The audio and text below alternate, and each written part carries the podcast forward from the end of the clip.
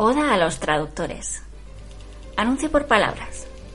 Se busca un traductor que sepa coser, que separe los hilos del texto, que lo desgarre amorosamente en trapos, que sepa bordar, que descubra los colores, los relieves, que cambie las agujas si hay hilos gruesos y los hay finos, que recame, que enhebre, que deshebre y pesebre, que de pespuntes encuentre el grado cero y en un pronto se enardezca y vuelva a la calma cuando el tejido del texto lo exija. Se busca un traductor que no solo borde, sino también aborde lenguajes, códigos, señales, guiños, cuerdas, broches, corchetes y pendientes. Se busca un traductor que haya probado todos los transbordadores del mundo, incluso sin haberse movido de su casa. Se busca un traductor que sepa abrir la puerta. Se busca un traductor que confunda la palabra con el paladar. Se busca un traductor que no se paralice y se mueva al ritmo de la lengua que se mueve. Que se mueve, se mueve y sin embargo se mueve. Que sea capaz de revolcarse y revolverse en las inmensas sábanas del lenguaje. Se busca ante todo un traductor que reniegue de los dogmas de los policías del idioma. Se busca un traductor, un errabundo. Se busca a Penélope o a Ulises. Mario Merlino, 2001.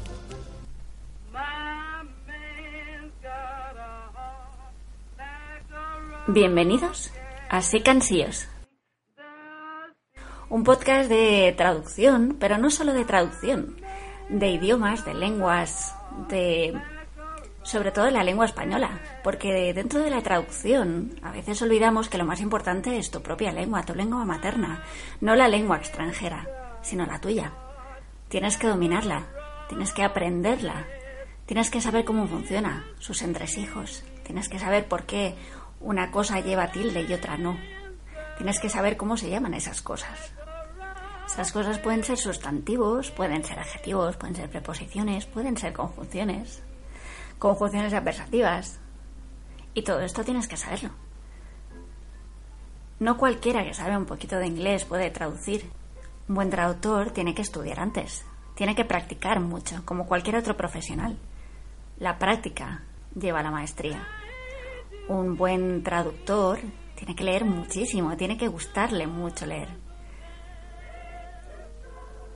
Así que si te encantan los idiomas, se te dan bien, tienes facilidad, te encanta ver películas, te encanta ver series subtituladas y no puedes evitar fijarte en cómo se construyen ciertas frases, cómo han traducido ciertas expresiones. Si siempre que compras un libro te fijas en cómo se llama el traductor o la traductora, si te encantan las palabras en definitiva, acompáñanos.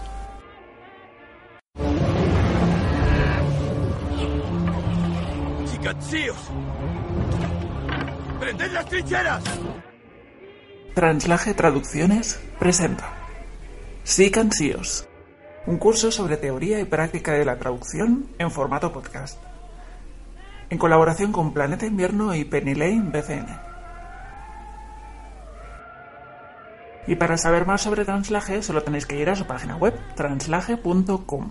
Ofrecen los mejores servicios de traducción y corrección a unos precios muy asequibles, proporciona garantía de calidad y los mejores profesionales. Sicansíos. Un programa que estará en un podcast aparte, en el que hablaremos de todo lo que se os ocurra. Del español, de falsos amigos, de calcos, de traducciones cuanto menos curiosas de títulos de películas, de traducción literaria, de traducción audiovisual, de doblaje, de los signos de puntuación, de cómo se forman las palabras. Hablaremos de teoría lingüística, de lingüística aplicada. Hablaremos también de diccionarios como el de la RAE o el de María Moliner y otros recursos lexicográficos. Hablaremos de primeras experiencias en el mundo laboral, de cursos, grados, posgrados, máster, cursos gratuitos, talleres. No encontrarás un podcast que ame tanto las palabras.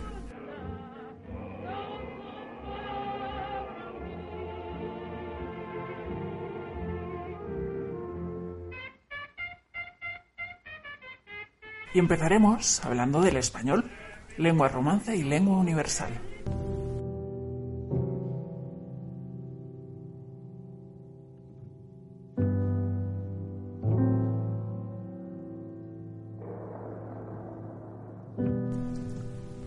Para explicar el mapa lingüístico de la península en la actualidad es necesario partir del latín.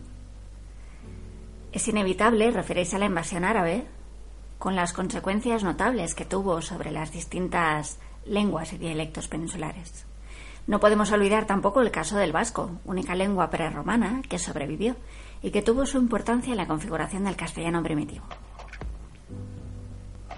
Muchas lenguas, incluido el latín, proceden del indoeuropeo, si bien el latín dio lugar a una variedad conocida como lenguas románicas. Hoy existen en Europa lenguas románicas, que se llaman también romances o neolatinas, que son, como ya sabéis, el español, el francés, el italiano, el gallego, el portugués, el catalán y el romano. Siento que no estéis. Si no estoy aquí, es que no he vuelto. Están.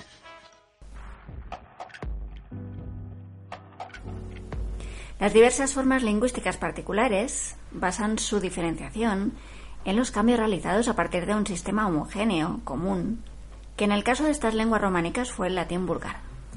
Así que empezaremos con antecedentes lingüísticos de la península ibérica, que es la Hispania prerromana. La lengua que utilizamos cada día en nuestras relaciones con los demás eh, no siempre ha sido igual, sino que ha ido evolucionando continuamente. A continuación vamos a retroceder en el tiempo para recordar algunos hechos históricos eh, que han influido decisivamente en la formación de nuestra lengua. Porque no podemos empezar a hablar de voces eh, patrimoniales, de cultismos, semicultismos o préstamos léxicos sin antes tener un contexto marco para saber cómo se formó este castellano y de dónde procede. En los siglos X y XI la situación lingüística en suelo hispano era un conglomerado de lenguas conocidas como ibéricas, que también se llamaban prerromanas, y estaban, por ejemplo, el ibérico, el tartesio, el celtibérico. Y todo eso estaba antes de la llegada del latín a la península ibérica. Junto a estas lenguas ibéricas o prerromanas convivía otra lengua, que era el vasco, cuyo origen todavía es desconocido y existen diversas teorías, y es la única lengua prerromana que sobrevivió al proceso tanto de latinización de Hispania como al proceso de romanización y a su contacto posterior con las lenguas neolatinas. Es, por tanto, uno de los complejos dialectales más antiguos de la península, que registra voces que no son vascas en origen y que podrían ser a lo mejor pues ibéricas o de otra procedencia. No se sabe exactamente. El euskera, igual que el ainu, igual que el sumerio, el japonés o el coreano, son ejemplos de lenguas clasificadas frecuentemente como aisladas. Una lengua aislada es una lengua natural, para la que no se ha probado ningún parentesco con otra lengua, ya fuera viva o muerta. Presumiblemente, una lengua aislada es aquella que no pertenece a ninguna familia de lenguas propiamente dicha, es decir, ella es la única miembro de su familia. El euskera vasco o vascuence es una lengua que tiene su origen y se habla principalmente en Euskal Herria. Lingüísticamente es una de las pocas lenguas no indoeuropeas de Europa y la única de Europa Occidental.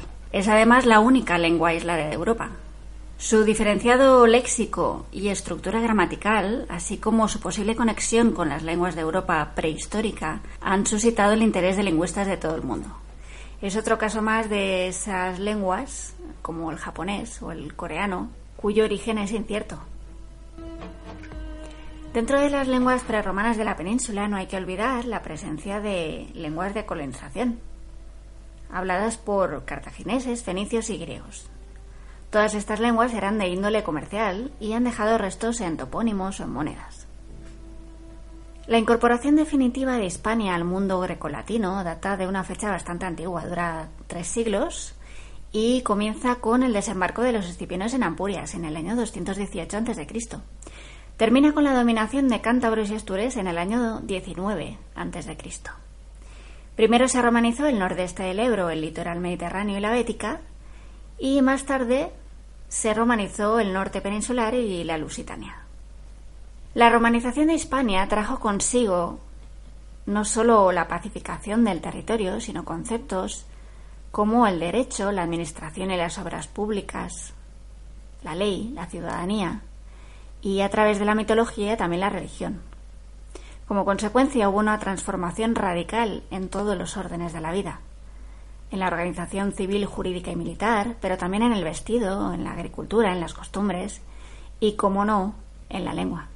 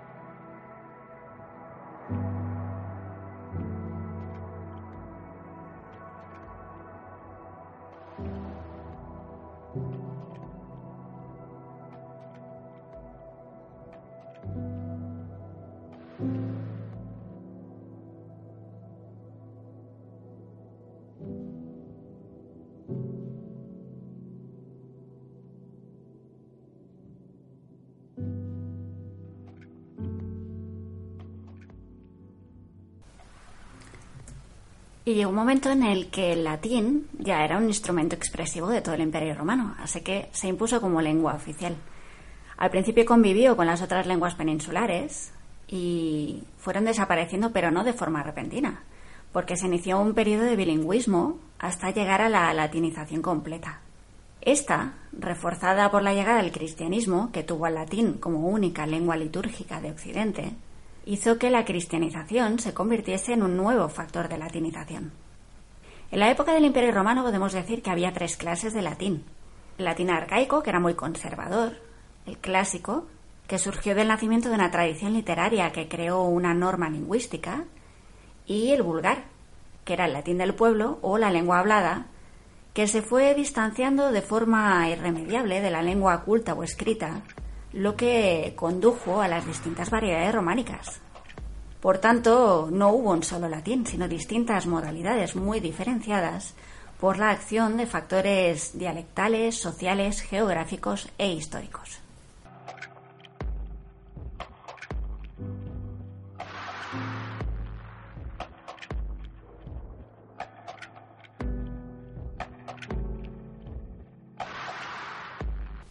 La evolución y posterior conversión del latín en las distintas lenguas romances fue consecuencia sobre todo de la desmembración del Imperio romano. Frente al latín culto o literario que se enseñaba en las escuelas, existía otro latín, llegado de la mano de colonos, administrativos y legionarios. Era un latín que se empleaba en la conversión de las masas populares, que era el vulgar. Aún en la época imperial, el latín vulgar gozaba de uniformidad. Pero al deshacerse el imperio en el siglo V, las provincias romanas quedaron aisladas unas de otras. Ahí se rompió la unidad lingüística y surgieron diferencias locales que construyeron idiomas distintos. Estos idiomas o lenguas romances eran, por tanto, dialectos del latín. Y la Romania se extendió en dos grupos lingüísticos muy diferenciados. Por una parte estaba el oriental, que abarcaba la Dacia, cuna del romano, Dalmacia y los dialectos del centro y el sur, de la península itálica. Y por otro lado estaba el occidental, formado por Retia, Galia, el norte de Italia o Galia cisalpina e Hispania.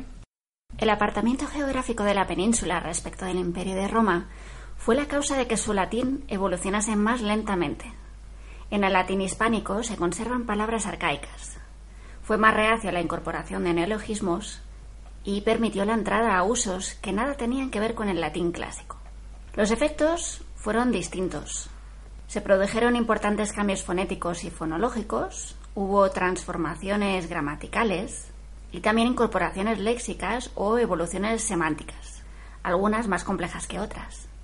Junto a todo esto, se abrieron paso los vulgarismos, una multitud de voces exóticas y nuevas palabras. ¿Qué escribes ahí? Romanes eunt domus, gente llamada romanos ir la casa. Dice romanos marchaos a casa. De eso nada. ¿Cómo se dice romano latín? Vamos, vamos. Eh, eh, romanus. ¿Que se declina cómo? Anus. ¿El vocativo plural de anus es? Ani. Romani. Eu. ¿Qué es eu? Ir.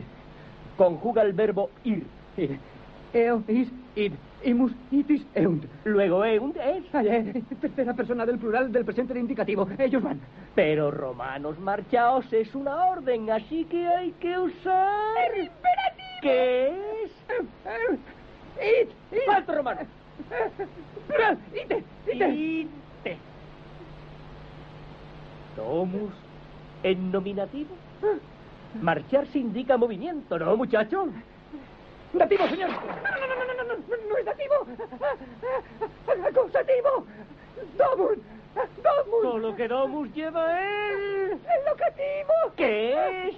Domus. Domus. Domus. ¿Has comprendido? Sí, señor. Escríbelo cien veces. Sí, señor. Gracias, señor. Heil César. Ay, César. Si no está escrito al amanecer, te corto los cojones. Gracias, señor. Gracias, señor. Heil César y todo lo demás, señor. Tras la caída del Imperio Romano, Hispania fue ocupada por los visigodos, de los siglos V al VII. De origen germánico y fuertemente latinizados. El latín siguió usándose por los escritores hispanogodos, pero era un latín bárbaro que estaba lleno de confusiones en su declinación, así que el romance que se hablaba en Hispania al terminar la época visigoda era muy incipiente, con rasgos primitivos y al que hemos calificado de pre-romance. Después de la invasión árabe en el siglo VIII, En el siglo V, palito, palito, palito, como diría Javier Coronas. el romance no desapareció en las zonas de dominación musulmana, en las que se daría, por lo menos en un principio, una situación en la que convivían lingüísticamente el romance y el árabe. El árabe finalmente llegó a imponerse como lengua de cultura y su influencia fue notable, especialmente en el léxico, y nos legó una multitud de arabismos. El romance primitivo.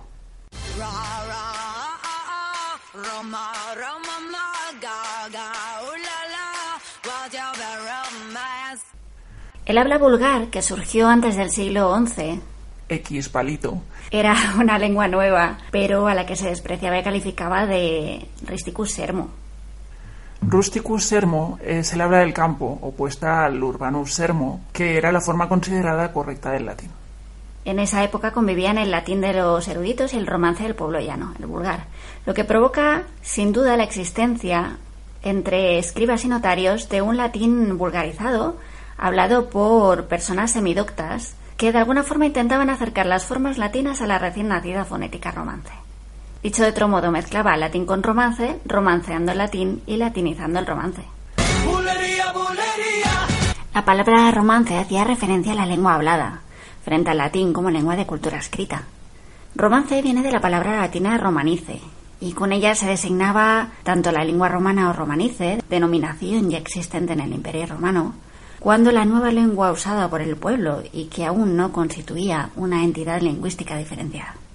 Era una denominación por oposición al latín, equivalente a la de lengua vulgar o vulgar, nombre este más tardío que el de romance.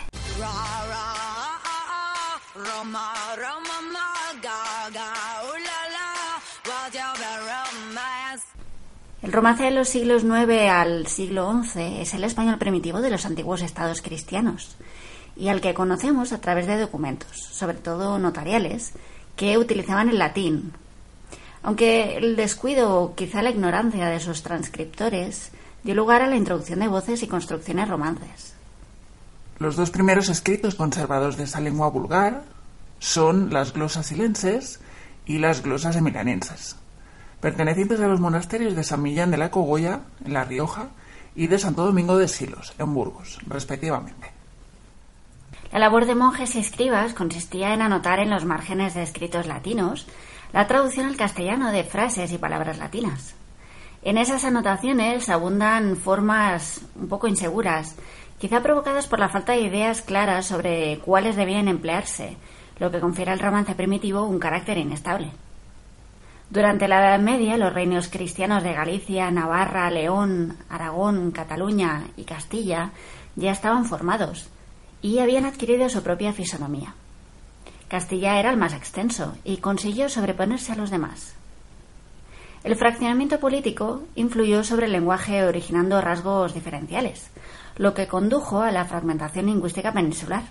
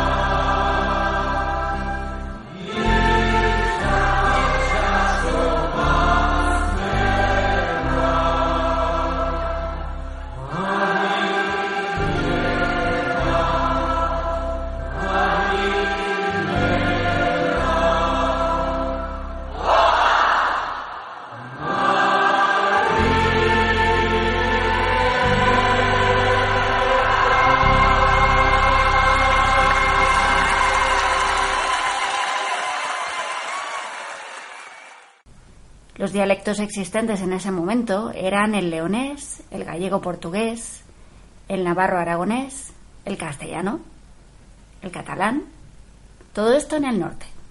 En cuanto al sur, los dialectos mozárabes, que permanecieron aislados de los demás y sufrieron una evolución muy lenta. Frente a todos estos dialectos que acabamos de nombrar, el castellano evolucionó con más rapidez y se mostró innovador ante las vacilaciones de los demás en la elección de posibilidades. Muy pronto se irradió por el norte, por el sur, por el centro de la península. Castilla se había alzado con la hegemonía política y su dialecto habría de convertirse en lengua de toda la comunidad hispánica. No obstante, la aparición del castellano en la lengua escrita, que daba sus primeros balbuceos con las glosas del siglo X, continúa en el siglo XI en poemas a los condes castellanos y a los infantes de Lara. Si bien tendremos que esperar a que el poema de Mio Cid, de 1140, obra maestra de la poesía épica, consagra definitivamente el inicio de la literatura en lengua castellana. Y a finales del siglo XV los reyes católicos, tras unificar los distintos reinos, elevan a España al rango de gran potencia. Y se logró de esta manera la moderna unidad lingüística española. El español se convirtió en lengua universal. Con Carlos V, España pasa a regir los destinos de Europa el castellano comienza a llamarse español y se propaga entonces por Italia, Francia, Flandes. Sus gentes aprendían el español con agrado y tenían a gala saber hablar castellano. Al mismo tiempo, diccionarios y gramáticas españoles aparecen en el extranjero durante los siglos XVI y XVII. De igual forma, las traducciones de la Celestina, la cárcel de amor o el Amadís se traducen a otras lenguas. En el siglo XVI se llevó a término la unificación de la lengua literaria y desde entonces adquirió plena justificación el nombre de lengua española. Fue esa difusión la que originó este sentimiento colectivo que llevó a ver en el romance castellano una significación más amplia, que sobrepasaba a lo regional, y un contenido histórico-cultural más rico que el estrictamente castellano. Junto al término castellano empezó a cundir el del español. Español, lengua española y otras denominaciones similares cobraron valor desde el siglo XV. Tras el descubrimiento de América por Colón y la posterior labor de los colonizadores, el español se extiende por el continente americano, este descubrimiento había abierto extensiones enormes para la propagación de la lengua castellana y finalmente el español se convierte ahora sí en lengua universal. Y ahora es momento de analizar las variedades del español actual, español de España y español de América.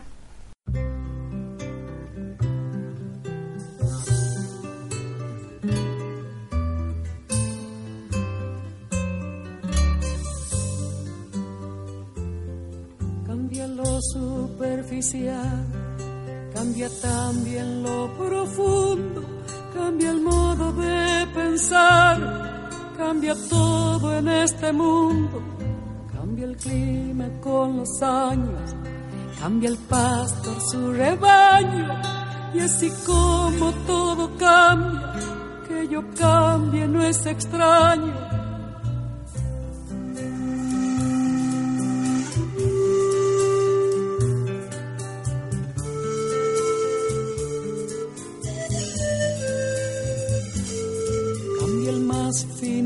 brillante, de mano en mano su brillo, cambia el nido el pajarillo, cambia el sentir un amante, cambia el rumbo el caminante, aunque esto le cause daño, y así como todo cambia, que yo cambie no es extraño.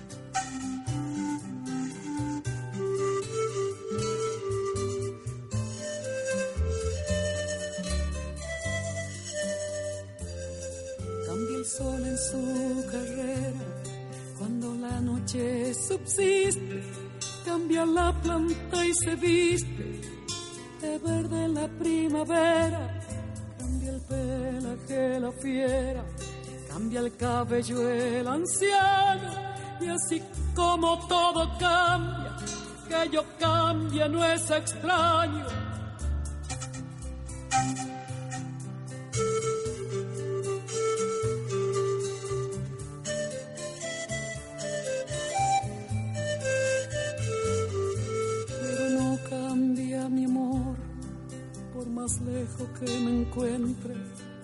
el recuerdo ni el dolor de mi pueblo y de mi gente. Lo que cambió ayer tendrá que cambiar mañana, así como cambio yo en esta tierra lejana. Cambia todo, cambia. todo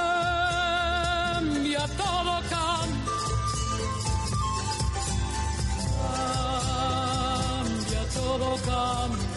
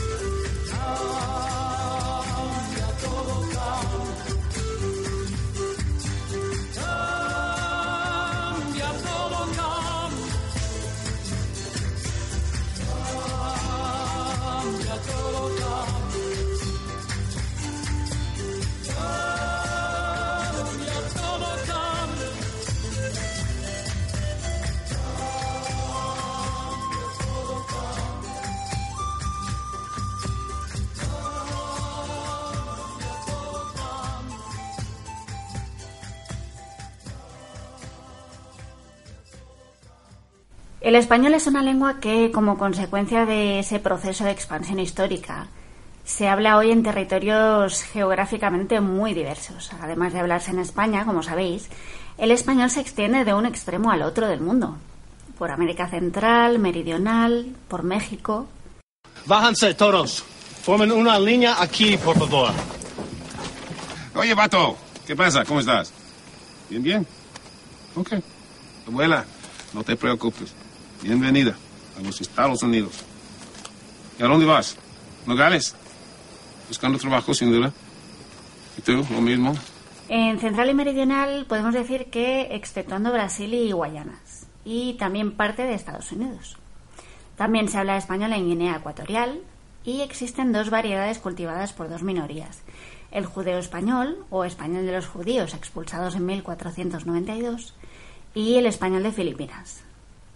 En estos tres últimos casos, según la región geográfica, en mayor o menor medida, el español, por desgracia, está en retroceso, ya sea por la escasez drástica del número de hablantes del judeo español o por la competencia del inglés, que lo ha desplazado completamente de la lengua popular para sobrevivir casi como una antigüedad de otros tiempos. Los dos grandes bloques del español, hoy en día, en la actualidad, constituyen el español de España y el español de América. Las distintas variedades dialectales del español de España son las que aparecen en las zonas astur-leonesa y navarro-aragonesa, en primer lugar, que configuran lo que podemos llamar dialectos españoles históricos. También debemos referirnos a los dialectos llamados modernos, entre los que están los dialectos de transición, Murcia y Extremadura, los dialectos meridionales, que serían Andalucía y Canarias, el español de América y el español que se habla en tierras españolas bilingües. En España, como todos sabéis, junto al español, que es la lengua oficial, coexisten gallego, vasco y catalán. Las tres últimas, gallego, vasco y catalán, poseen características propias y se practican en las comunidades autónomas correspondientes. En dichas comunidades son cooficiales con el español. El español hablado por catalanes, vascos y gallegos presenta unos rasgos muy peculiares y, sobre todo, identificables.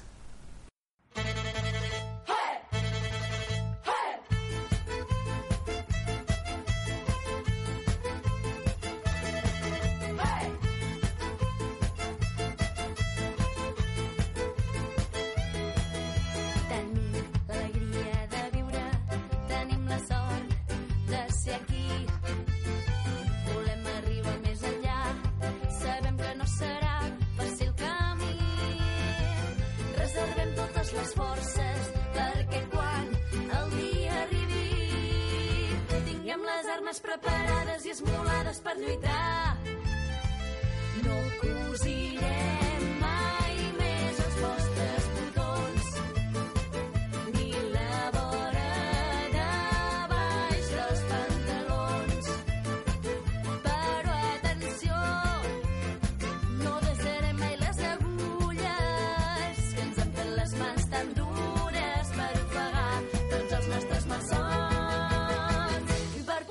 punxar-los als collons.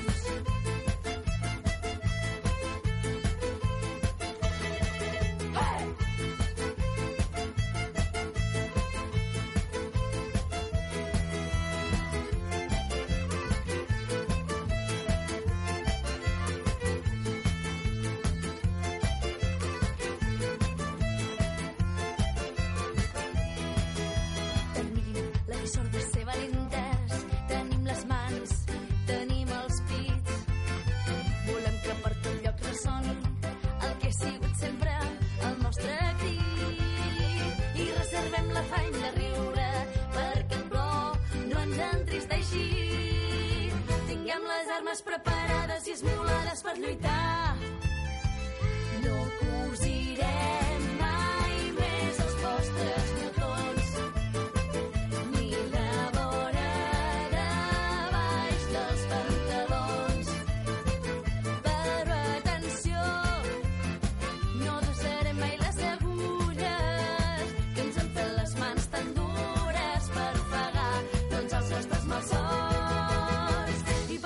per punxar-los als collons.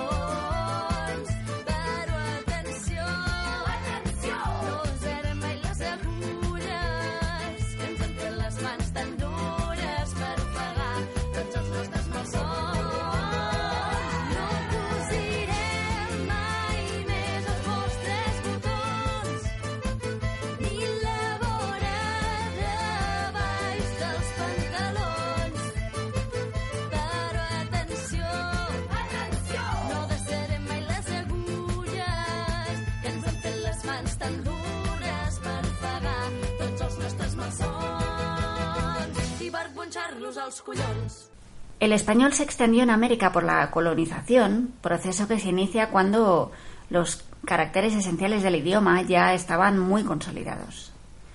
En la constitución de la sociedad colonial tuvo cabida el elemento indígena, y la población nativa conservó sus idiomas originarios tanto como la lengua española se modificó según hábitos de la pronunciación de los nativos.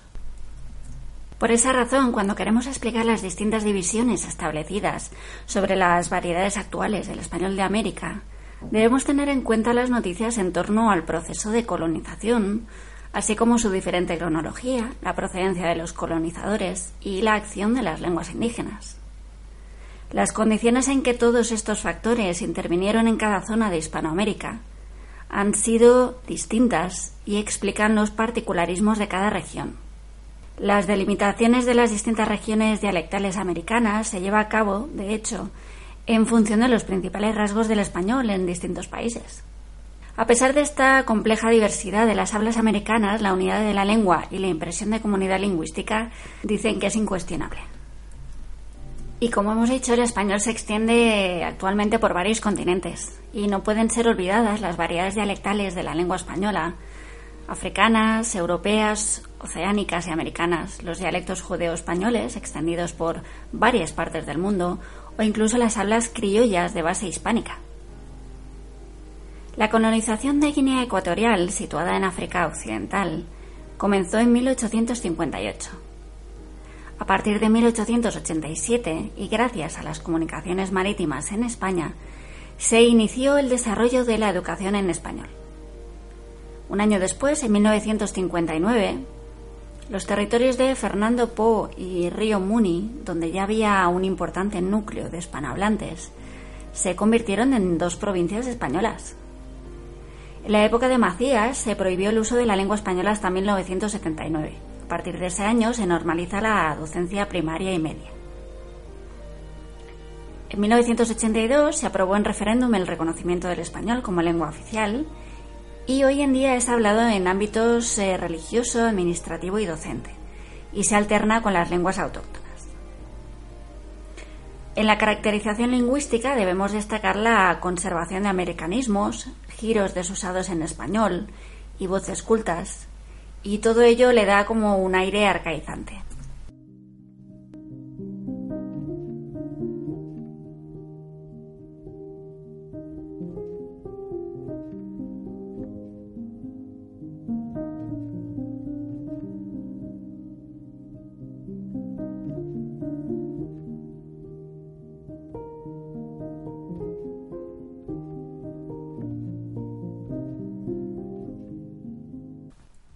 Sin embargo, el español de Filipinas está en retroceso desde 1950.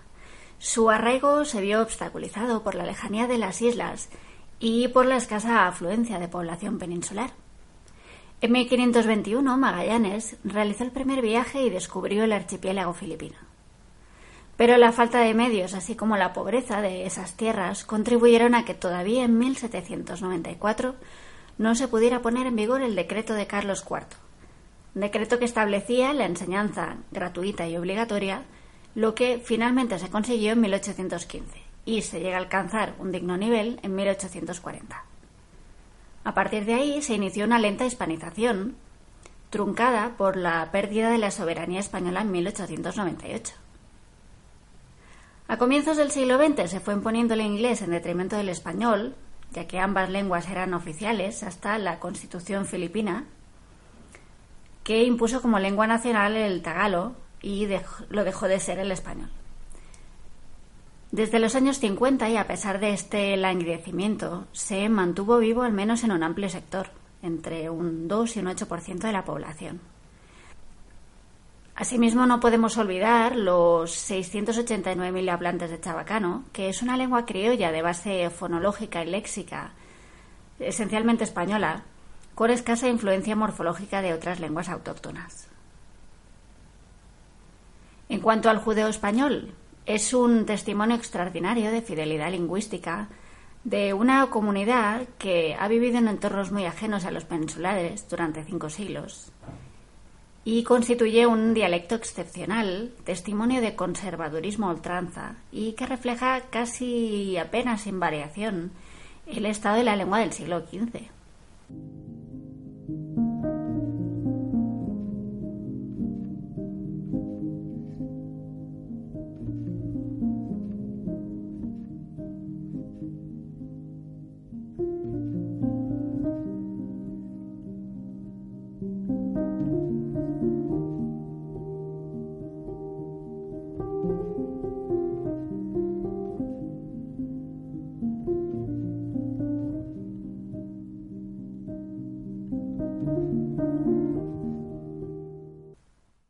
Los judíos desempeñaron un importante papel en la corte de Alfonso X y tras su expulsión en 1492 se repartieron entre el imperio turco oriente y el norte de África.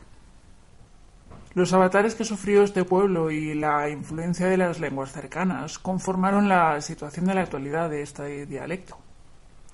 Hoy en día están extendidos en tres grupos. El latino, que se habla en Macedonia, Bosnia y Salónica, el balcano, que se habla en Turquía, Bulgaria y Rumanía, y por último está el marroquí, que se habla en Marruecos, cada uno con sus peculiaridades lingüísticas.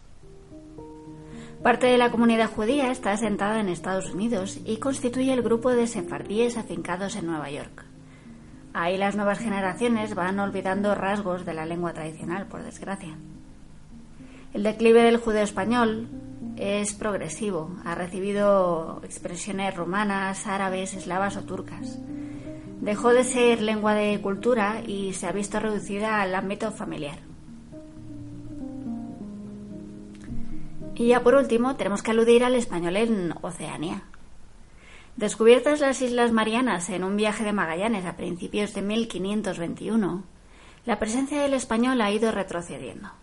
Las Islas Marianas están por decirlo en términos no geográficos, en un mapa a la derecha de Filipinas, debajo de Japón y encima de Australia. Pero que así más o menos ya se sitúen eh, al sur de Japón, al norte de Australia, al este, de Filipinas, en el Pacífico Norte. Las Islas Marianas tuvieron un primer contacto con los europeos en 1521. Es eh, precisamente en el viaje de la primera vuelta al mundo de Magallanes y de Juan Sebastián Elcano cuando se produce el primer contacto entre los europeos y los habitantes de las islas de Oceanía, 1521. En 1980 quedaba apenas un resto de español como lengua materna en la población de las Islas Marianas, concretamente en Guam. A partir de 1974, la lengua oficial de estas islas fue el inglés y junto a él el chamorro, de la familia malayo-polinesia. Los hispanismos dejaron su influjo en la gramática, el léxico y la fonología del chamorro, perviviendo en él una gran cantidad de topónimos, así como antropónimos españoles. Actualmente lo hablan cerca de 45.000 personas gracias a una emigración reciente de habla hispana. Así que actualmente el español abarca parte de Norteamérica, Estados Unidos y México, Centroamérica, Cuba, Puerto Rico, República Dominicana, parte de México, Honduras, Guatemala, El Salvador, Nicaragua, Costa Rica, Belice y Panamá, y toda Sudamérica, exceptuando las Guayanas y Brasil. Es decir, Venezuela, Colombia, Ecuador, Perú, Bolivia, Uruguay, Paraguay, Argentina y Chile. En el español de todos estos países que acabamos de citar, hay que tener en cuenta además de los factores históricos, la variación regional y la caracterización lingüística. En cuanto a los Estados Unidos, debemos distinguir el español que se habla en los estados del sur y que en California, Colorado, Arizona, Texas, Luisiana y Nuevo México es primera lengua o lengua materna. Eh, yo necesito ayuda a, limpio dos horas máximo. No, no podemos. muy fácil. Quiere que hagan atrás. Let me see. No, no. I'll tell you what. I'll tell you what. Look at, look at, look at. Universal language, dinero. No. Para usted. Sí, sí, sí. Para usted, sí. Para usted. It's one for you. Yeah, sí, sí. Presidente Grant, very important man. Sí. Para usted, sí, sí. No, no, más no, dinero, más dinero. Nos After... van a correr. En el trabajo, pues vamos, nomás son dos horas que quiere que trabajemos. No, good? pero nos van a I correr. think we're good. I Sí, think we nos listen to you. sin trabajo. Please, por favor, por favor. Vamos. Dos horas máximo. ¿Sí? Please, por favor, por favor. Interés creciente presenta del mismo modo el español de la más reciente migración y que se habla al este en los grandes centros urbanos de Estados Unidos, como la ciudad de Nueva York, Illinois, Chicago y Florida. Miami en concreto presenta la mayor concentración de residentes hispanos de origen cubano. Los hispanos constituyen una importante minoría del país, junto con la de raza negra, y se estima un crecimiento significativo de la lengua española en las primeras décadas de este siglo. A día de hoy el español es lengua oficial y de cultura de aproximadamente 495 millones de personas. Tres de cada cuatro hispanohablantes hablan una variedad americana.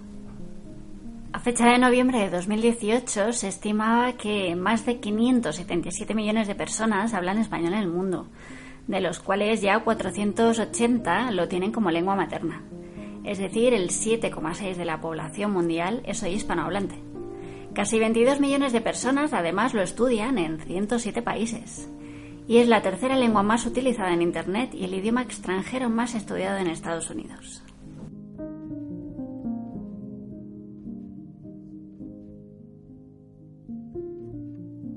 Asimismo, el español es un idioma compacto, homogéneo y en expansión. Su homogeneidad viene dada por la sencillez de su sistema vocálico, una sintaxis fácil de reconocer, un léxico dilatado y la amplitud del consonántico, del sistema consonántico.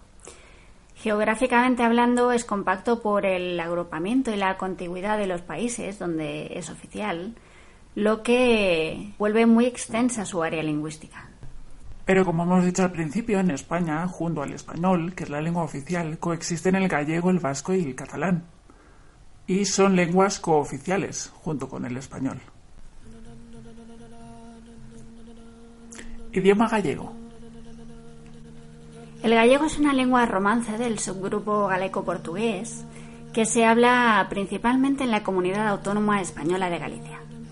Está estrechamente emparentado con el portugués, con el que formó unidad lingüística durante la Edad Media y se le llamaba galeco-portugués. También se hablan diferentes variedades del gallego en la comarca de León-Avia, en el oeste de Asturias y en el oeste las comarcas de El Bierzo, el Sanabria, el noroeste de Castilla y León.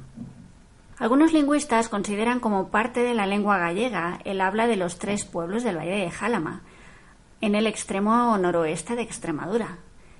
Se le llama localmente fala o con un nombre local para cada pueblo. Está definido como su idioma propio y tiene carácter oficial junto al castellano en virtud de la Constitución española y el Estatuto de Autonomía de Galicia en dicha región. El gallego, como el resto de lenguas romances, proviene del latín vulgar, hablado en la antigua provincia romana de Galaiquia, que comprendía el territorio de la Galicia actual, el norte del actual Portugal, Asturias, parte de Zamora y la actual provincia de León. Tras la caída del Imperio Romano de Occidente, las diferentes variantes del latín se consolidaron y una de ellas fue el gallego medieval o galaico portugués. El documento más antiguo escrito en gallego producido en Galicia que se conserva data de 1228 y se trata del fuero de Castro de Caldelas, otorgado por el rey Alfonso IX en abril de dicho año a la villa orensana. El más antiguo documento latino gallego-portugués fue encontrado en Portugal y es una donación a la iglesia de Socello que se encuentra en el Archivo Nacional de Torre de Otombo, fechado en torno al año 870 después de Cristo. Durante la Edad Media, el gallego portugués fue, junto con el occitano, la lengua vehicular de la creación poética trovadoresca en toda la península ibérica. A partir del siglo XII, cuando el condado de Portugal se independizó del reino de León, el gallego medieval comenzó a divergir en dos lenguas modernas, el gallego actual y el portugués. Ambas se consolidaron totalmente hacia el siglo XIV.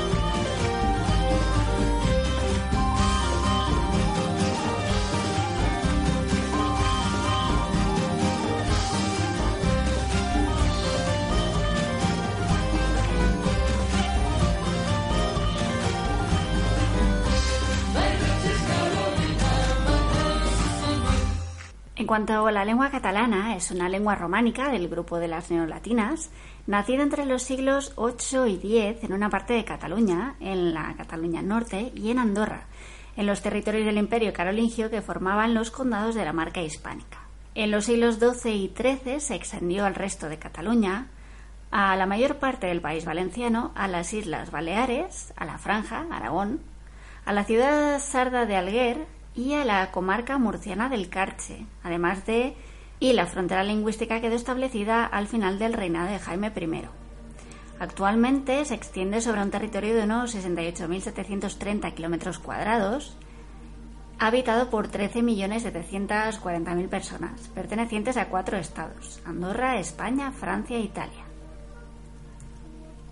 Los primeros textos escritos en catalán conocidos son fragmentos de la versión catalana del Forum Iudicum y el sermonario Las Homilías de Orgañá, ambos del siglo XII.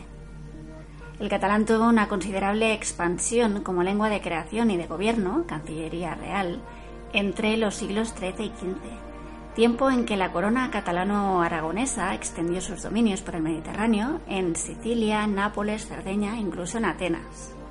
Entre las obras literarias de relieve universal de este periodo se pueden mencionar las de Ramón Llull, que fue contemporáneo de Dante, las cuatro crónicas, la de Jaime I o Llibre dels Fets, la de Bernat Esclot, la de Ramón Montaner y la de Pedro el Ceremonioso, las obras también de Francesc, Francesc Eiximenis, Anselm Tormeda, Bernat Mecha, Ausias Marc o el tirant Blanc, que está considerado como la primera novela moderna de la literatura occidental.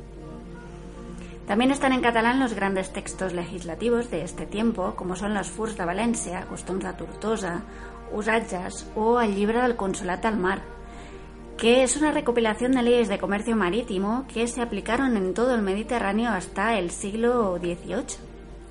La relación con Italia conllevó que una de las primeras traducciones conocidas de la Divina Comedia fuera la catalana de Andreu Fabré y asimismo se tradujeran al catalán grandes obras de la literatura de la època, como és el caso del de Camerón. Uns segons abans que el primer fanal informi que la nit comença paro just davant del teu nou portal tu baixes jo nerviós. Pico el volant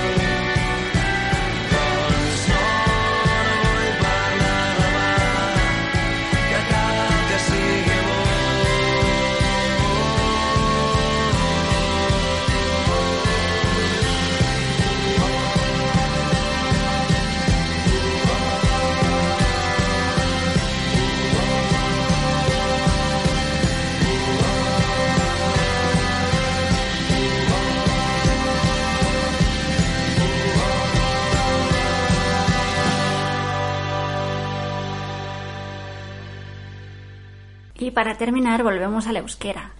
A lo largo de su historia, el euskera fue el idioma predominante de una amplia zona a ambos lados de los Pirineos, que abarca desde el río Garona y Burdeos al norte, la Sierra de la Demanda y el Moncayo al sur, zonas de Cantabria y Burgos al oeste y Andorra al este. Si bien se desconoce cuál es exactamente el origen de los vascos y de su idioma, recordad que hemos dicho que era una de las lenguas aisladas. Léxicamente ha tomado una gran cantidad de préstamos de lenguas romances, especialmente del latín y del español, pero mantiene una estructura gramatical única. Tuvo una importante influencia en las lenguas romances, sobre todo en las de la península ibérica, es decir, en el español, el catalán y el gallego, y alrededor del año 1 después de Cristo, el euskera se hablaba no solo en la totalidad de los territorios que ya hemos mencionado, sino más allá de las fronteras actuales, y ocupó un espacio geográfico delimitado aproximadamente por el cauce de los ríos Garona en Francia y Ebro en España.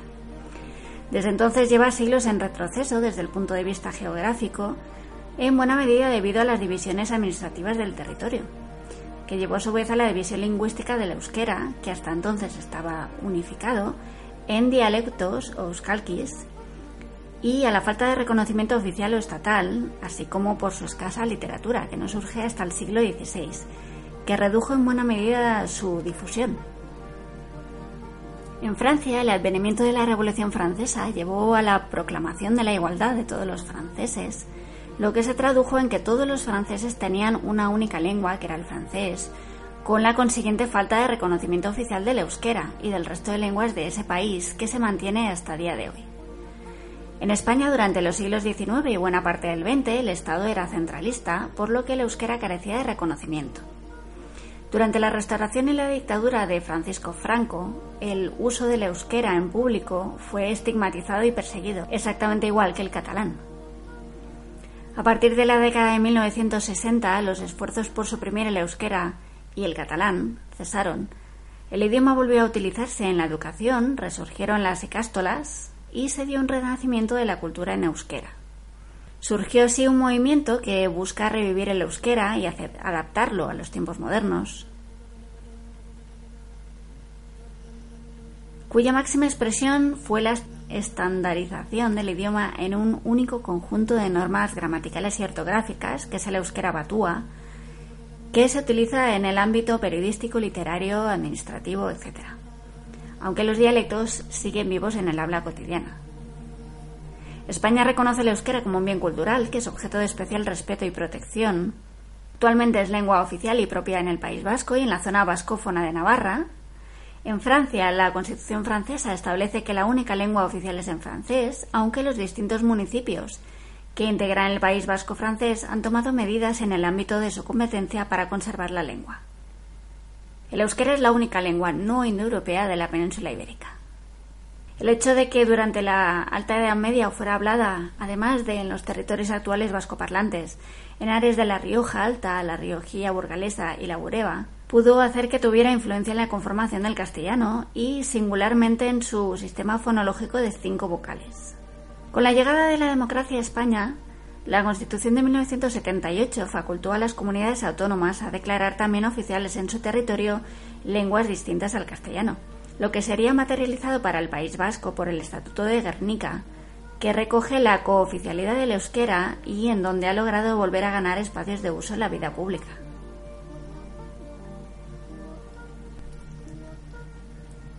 Y para despedirnos solo quería hablaros muy brevemente de lenguas derivadas y lenguas relexicalizadas. Las derivadas son idiomas criollos con influencia del español, como pueden ser el judeo-español, sefardí o ladino, idioma hablado por los judíos sefardíes, y su dialecto marroquí llamado jaquetia. En cuanto a lenguas criollas está el chabacano, el papiamento y el palenquero.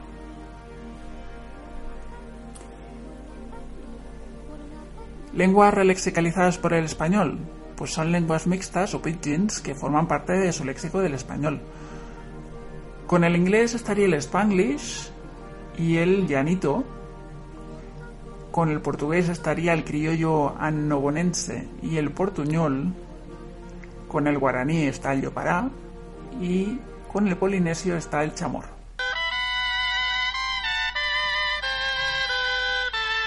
Y hemos llegado al final de Sicansíos. Esperamos que os haya gustado mucho, esperamos que la hayáis encontrado útil, que hayáis aprendido, que os haya entrado curiosidad por todo lo que os hemos estado contando y esperamos veros muy prontito en ebooks. Gracias.